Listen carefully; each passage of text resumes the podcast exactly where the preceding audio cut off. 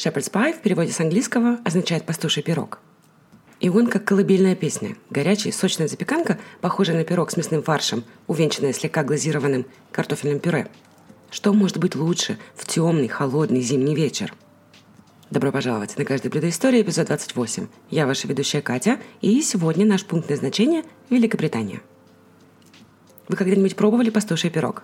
Если нет, то вы очень многое упустили – Пастуший пирог, как и большинство блюд, возник как способ утилизировать остатки пищи, и результат просто восхитителен. Рецепты этой запеканки варьируются, но имеют одну и ту же основную структуру. Сверху и снизу слои из картофельного пюре, внутри мясной фарш. Мясо тушится в соусе из лука и других овощей, таких как сельдерей, морковь или горох, а иногда и все вместе. В результате получается блюдо настолько уютное и вкусное, что оно способно согреть вас изнутри – Попробуйте пастуший пирог в любом британском пабе, который вы посетите, и вы наверняка обнаружите, что все они вкусны, но имеют характерные отличия. Дешевое сытное блюдо, скромный пастуший пирог является иконой британской кухни. Это блюдо для холодных, темных зимних вечеров. Shepherd's pie впервые появился в конце 18-го, начале 19 веков. Соответственно, в те времена домохозяйки были очень экономными. Как и мы сегодня, они искали способы включить в блюдо те остатки пищи, на которые мужья и дети смотрели сквозь пальцы – как мы видим, в те времена экономия была очень экономной. Если это не первый эпизод, который вы слушаете, вы наверняка уже поняли, что, как и в случае со многими другими известными блюдами, происхождение пастушьего пирога довольно сложно определить. У нас есть только подсказки и обрывки, которые мы можем собрать воедино, как старую потрепанную поваренную книгу, потерявшую за долгие годы несколько страниц. Чтобы разрешить загадку, ирландское это блюдо или британское, нам нужно взглянуть на отношения между этими двумя странами. В XV веке Англия официально установила контроль над изумрудными островами Ирландии и включила их в состав Соединенного Королевства. Следовательно, протестанство стало новой официальной религией, вытеснив католичество. Это привело к тому, что английские протестанты стали фактически правящими землевладельцами, которых защищало правительство, в то время как ирландские католики стали крестьянским низшим классом. Этот низший класс был очень беден и жил в маленьких домах, которые назывались коттеджами – чему все это и какое отношение это имеет к пастушьему пирогу, спросите вы. Ну что ж, для этого мы перенесемся в 18 век и обнаружим блюдо под названием cottage pie, то есть коттеджный пирог, которое появилось на свет где-то в Великобритании или Ирландии. Как и многие классические и другие замечательные блюда по всему миру, считается, что пирог появился как способ для бедных людей использовать остатки пищи. Если вы были бедны, вы не могли позволить себе тратить продукты или деньги впустую. Ирландские крестьяне жили в коттеджах. Отсюда и название – pie – Интересно, что поскольку бедняки в то время не могли позволить себе говядину, они использовали ягнятину в качестве ароматной альтернативы говядине. В конце концов, со временем в XIX веке cottage pie стал обозначать блюдо, которое готовилось с использованием все-таки говяжьего фарша, в то время как в shepherd's pie, в пастушьем пироге, использовался бараний фарш.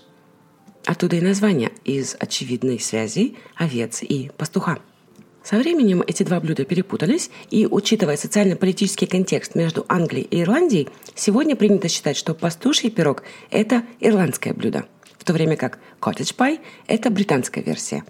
Здесь идет отсылка на то, что англичане могли позволить себе говядину, в то время как ирландцы довольствовались более дешевой бараниной. Ничто не сравнится с хорошей едой. И эта запеканка стоит в одном ряду с другими блюдами, которые называют пищей богов из-за его уникального вкуса и сливочной консистенции. Есть также отсылки на то, что этот пирог на самом деле родом из Шотландии, но об этом я вам расскажу чуть позже. В современном британском английском языке блюдо обычно называется cottage pie, если оно приготовлено из говядины с нарезанной картофельной начинкой, изображающей черепицу крыши хотя в пирогах массового производства вместо картофеля часто используется картофельное пюре. Если пирог готовится из ягнятины, его обычно называют пастуший пирог и имеет начинку из картофельного пюре с узором, изображающим овечье руно. В современном пироге вместо мяса могут быть овощи, чечевица или фасоль, а сверху на картофеле может быть посыпан сыр. Хотя добавление сыра в пирог с говядиной появилось недавно и не встречается в пастушьем пироге с ягнятиной вовсе – в 90-х годах XVI века сэр Уолтер Райли ввел в Ирландии картофелеводство, и со временем картофель получил признание в Ирландии, поскольку он был не только вкусным, но и доступным для бедных слоев населения. Согласно Oxford Companion to Food, когда-то в Шотландии пастушьи пироги готовили из теста, а не из картофельного пюре. Первые пастушьи пироги выпекались в кондитерских коржах и использовали остатки жареного мяса в сочетании с пикантной подливкой – Когда блюдо попало из Шотландии в Ирландию, там отказались от теста и вместо него использовали обильный картофель, создав современную начинку из картофельного пюре. Почему же этот пирог называется пирогом, если в нем сегодня не используется тесто, а блюдо на самом деле является запеканкой? Считается, что английское слово pie, то есть пирог, происходит от слова magpie, то есть сорока, птицы, известной тем, что она собирает в своем гнезде кучу всяких случайных предметов. Считается, что первые любители пирогов были столь же неприхотливы к содержимому своих пирогов и выпекали их с самыми разными ингредиентами, от голубей до ворон. Какое счастье, что мы намного более разборчивы сегодня. Итак, технически пастуший пирог можно называть пастушьим, только если в его состав входит баранина или ягнятина. Любой пирог, приготовленный с говядиной, должен называться cottage pie. Хотите присыпать свой пирог сухарями? Тогда вам придется называть его Cumberland pie. Британцы очень серьезно относятся к своим пирогам. И, согласно петиции, призывающей сделать уголовным преступлением ошибочное название запеканки с крышкой из теста пирогом, как в случае с пирогом pot, мы вообще не должны называть пастуший пирог пирогом. Авторы петиции утверждали, что пирог должен иметь верх и основу из теста. Запеканка, накрытая слоеным тестом или картофельным пюре, это не пирог – и хотя они технически очень верны в своих суждениях, эта петиция набрала только половину из 10 тысяч подписей. И хотя некоторые люди до сих пор готовят пастуший пирог из теста, как это делали шотландцы, гораздо чаще его готовят в ирландском стиле, используя картофельное пюре. В наши дни появилась популярная викторианская версия пастушего пирога. У него нет официального названия, но одни называют его пирог без пастуха, другие – пирог садовника – Начинка может быть разной – от чечевицы и батата до грибов и лука-порея. В испаноязычных странах, таких как Чили и Перу, это блюдо называется пастель де папа. Запеканка с картофелем сверху похожа на знакомый нам пастуший пирог, но вместо овощей повара часто добавляют рубленые вареные яйца, маслины и даже изюм. Иногда это блюдо заворачивают в тесто и подают в виде эмпанады. Во французской кухне вы найдете такое блюдо, как аши парментье. Это буквально запеканка в стиле парментье – но вернемся к нашему пастушьему пирогу, история возникновения которого остается практически неизученной, несмотря на его повсеместное распространение по обе стороны Атлантики. Пастуший пирог готовится из молотой баранины, не говядины, как мы помним, тогда бы это был коттедж пай, и зимних овощей, приправленных в британском стиле, а затем запекается под картофельной начинкой. Это дешевое и очень простое блюдо.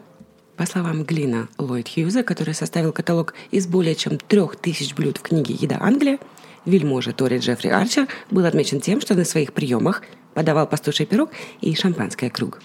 Шеф Боб Брукс, привередливый в еде, подает свой вариант, приправленный усташирским соусом, на шумных званых обедах с участием либористских деятелей и гостей из-за рубежа. В своем каледонском стиле он пьет кларет вместо шампанского вместе со своим пирогом. Последнее является проявлением Старого Альянса, военно-политического, а также культурного союза средневековых Франции и Шотландии, направленной в первую очередь на сдерживание внешнеполитических амбиций Англии. Поскольку к XVII веку шотландские купцы стали видными торговцами в Бордо. Они следили за виноградниками со своих форпостов в городе, переправляя большие объемы вина через свои огромные склады в Лейте, в порту Эдинбурга. Ллойд Хьюз представляет собой одинокое исключение, одного из немногих авторов, обратившихся к вопросу происхождения Shepherd's Pie. Он не стесняется даже утверждать, что хаггис, шотландские яйца и другие якобы шотландские блюда на самом деле относятся к Англии. Напротив, он приписывает происхождение пастушьего пирога, который обычно ассоциируется с Англией и игнорируется почти всеми шотландскими авторами на протяжении более четырех веков, книге, напечатанной в 1854 году. Эта книга «Практика кулинарии и кондитерского дела» миссис Уильямсон, и была она напечатана в Эдинбурге. Согласно капсульной истории, которую написал Ллойд Хьюз, пастуший пирог исчезает примерно до 1920 года, когда он начинает появляться в кулинарных книгах США, иногда с картофелем внизу или только частично покрытым сверху.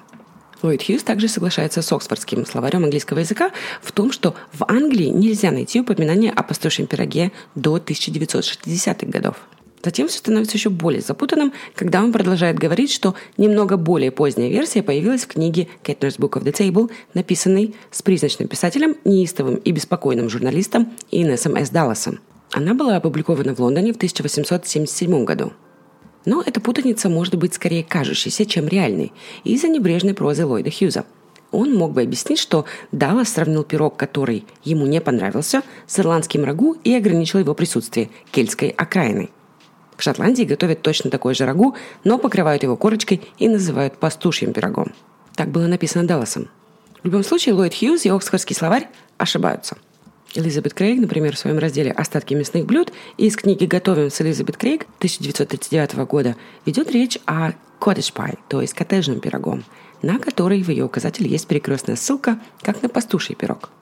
И эта книга впервые была опубликована в Лондоне семью годами ранее и стала бестселлером Великобритании на последующие 30 лет. Ее рецепт, основанный на остатках пищи и простой до безобразия, не особо привлекателен. Крейг была шотландкой, которая всю свою взрослую жизнь прожила в Англии, но решила не помещать рецепт пастушьего пирога в шотландскую кулинарную книгу «Классический путеводитель по всему лучшему в шотландской кухне», которая впервые вышла в свет также в Лондоне, но в 1956 году. Таким образом, получается, что она вообще не читала это блюдо шотландским. И действительно, в Шотландии почти нет других упоминаний об этом блюде. Но в 1932 году анонимный автор Эдинбургской книги простых кулинарных рецептов все же включает пастуший пирог, который также требует использования остатков пищи, как и пирог от экономной Крейг. Книга «Кулинарная практика» следует этому примеру. Ее издатель нашел достаточно спроса, чтобы книга «Кулинарная практика» выходила многочисленными изданиями вплоть до 20 века – но в удивительном, хотя и достаточно предсказуемом повороте, ее стало практически невозможно найти за пределами горстки исследовательских библиотек или в продажных и ненадежных версиях печати по требованию. Пятое издание от 1862 года – это вообще полный беспорядок, плохо переплетенный, испещренный и потрепанный, но все же достаточно пригодный, и рецепт пастушьего пирога в нем не изменился с 1854 года. В нем миссис Уильямсон не признает современного различия между пастушьим и коттеджным пирогом – Вместо этого она готова использовать холодное мясо любого вида, жареное или вареное, и нарезанное кусочками. Она отделяет кости от мяса, чтобы приготовить нечто похожее на демиглаз. И наказывает, положите в кипящую воду с небольшим количеством соли, варить, пока не извлечете из них всю силу, затем уменьшить огонь до минимума и процедить. Мясо и бульон получают порцию грибного кетчупа, немного соли и перца, и больше ничего. А затем все это накрывается одеялом картофельное пюре. Миссис Уильямсон также не называет пастуший пирог шотландским, но это упущение не должно помешать кому-либо считать его таковым. Она не называет шотландским и многое другое, только всем известный хаггис и колопы, что являются биточками из мясного фарша с добавлением филе соленой сельди. Но она исключает такие узнаваемые шотландские творения, как, например, овсяный пудинг, который на самом деле является колбасой. Но она называет их наполненными, приправленной овсяной смесью шкурками – если книга «Практика кулинарии» давно забыта, то кулинарной книги в целом нет. В наш век неквалифицированных поваров и еды быстрого приготовления кулинарный воеризм как на экране, так и на страницах поглощает весь мир. Книги для поваров представляют собой одну из сокращающихся категорий издательства на сегодня. Большинство успешных кулинарных книг пытаются играть на чаяниях своих читателей – Любая книга, написанная знаменитым шеф-поваром, особенно с привязкой к телевидению, является довольно надежным вариантом. Также, похоже, обстоит дело и с пастушьим пирогом. Такие знаменитости, как Том Паркер Боулс, известные шеф-повара от Гэри Ротса до Тома Эйкинса в Великобритании и от Алтона Брауна до Эмерила Лагаса в Америке, опубликовали свои собственные взгляды на эту скромную классику – эти деятели, англичане и американцы, они шотландцы. И современные шотландские писатели, включая Кэтрин Браун, Сью Лоренс и Кристофера Троттера, пренебрегают пастушьим пирогом. Не существует единого способа приготовления картофельного пюре для этого пирога, поэтому можете быть спокойны, что быть универсальным при его приготовлении совершенно нормально. Некоторые люди кладут мясо в соус из лука, овощей и любого другого вкуса, который они хотят придать мясу. Это блюдо с так называемым настраиваемым рецептом, который можно дорабатывать и перерабатывать, чтобы угодить каждому человеку. С таким блюдом интересно экспериментировать во время приготовления. И оно также прекрасно, когда приходит время его есть. Все дело в точности. Быть уверенным в том, чего вы хотите добиться в конце приготовления. Как и у большинства других блюд, у пастушьего пирога есть свои вариации. Они возникают из-за изменения одного или нескольких элементов, а затем, возможно, из-за регионального названия. Но эти вариации не менее вкусны, чем классика – Три наиболее распространенных варианта пастушьего пирога – это шотландский пастуший пирог, американский пастуший пирог и традиционный ирландский пастуший пирог. Американский пастуший пирог отличается тем, что он имеет свой собственный, естественный и потрясающий грибной вкус, поскольку в рецепт добавляются грибы. Еще один плюс в том, что картофель посыпается сыром, и это очень вкусно для любителей сыра, не правда ли? Шотландский пастуший пирог сегодня – это версия пастушьего пирога, в котором используется гиннес, а также сметана и крем-чиз. Он удивительный, поскольку некоторые традиционные шотландские ингредиенты, как я уже упомянула, это гиннес, в рецепте придают ему уникальный вкус и качество. Картофельное пюре имеет изысканный сливочный вкус благодаря сметане и творожному сыру. Из-за разницы в ингредиентах эти оба пирога и не похожи друг на друга. Они очень отличаются на вкус. Но в них также есть вещи, которые абсолютно одинаковы. Например, то, что они оба могут быть приготовлены в одинаковой форме. Картофельное пюре сверху и снизу и мясной средний слой. Таким образом, они вроде бы и очень одинаковые, но в то же самое время очень разные. Тем, кто предпочитает пастуший пирог с ягнятиной, стоит использовать рецепт ирландского пирога. Если вы не едите красное мясо, вы можете использовать фарш из курицы или индейки, и вы все равно получите очень вкусный результат. Главное – знать, какие ингредиенты можно изменить в соответствии с вашим вкусом, а какие следует оставить как есть. Если внести ненужные изменения, это может испортить вам все впечатление, тем самым сводя на нет смысл использования рецепта. Поэтому, хотя рецепт пастушьего пирога не является неизменным, все же рекомендуется вносить изменения очень осторожно. Использование мяса хорошего качества невозможно переоценить. Нет ничего более важного, чем ингредиенты, которые используются для приготовления блюд. Если вы используете правильные ингредиенты с должным мастерством, вы не пожалеете, какой бы эксперимент вы ни провели на своей кухне. Всегда подавайте пастуший пирог с хрустящим хлебом. И используйте широкую неглубокую миску с бортиком. Знаете почему? Вы должны иметь возможность легко держать ее во время просмотра телевизора. Вы хотите, чтобы пастуший пирог аккуратно сидел во рву из собственного сока – Потому что ну кто хочет гоняться ложкой по плоской тарелке за развалившимися овощами? По сути, это должна быть жирная, непринужденная масса еды в вашей тарелке. Такой, которая ясно вам говорит «расслабься, ты дома». Ну и, конечно же, в очень британской традиции пейте чай вместе с этим пирогом. Правда, пиво или красное вино тоже очень хорошо подойдут. Но на самом деле это блюдо должно излучать тепло. Огромная дымящаяся кружка чая может сделать ваш опыт только лучше – это все равно, что подбросить еще одно полено в этот метафорический теплый огонь.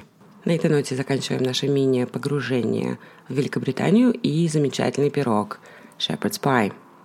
Он на самом деле очень похож на наше блюдо, которое называется картофельная запеканка с мясом. Но, конечно же, свои нотки, британские нотки, вносит устерширский соус. И в нашей запеканке не используется горох. Продолжайте питаться хорошо, тренироваться тяжело и любить кошек. А также, пожалуйста, перерабатывайте ваш мусор, где это возможно. Ну и, конечно же, как всегда, где бы вы ни находились сегодня в мире, я надеюсь, что вы здоровы и вы в безопасности. Пока-пока, а я вернусь 1 декабря с новым путешествием.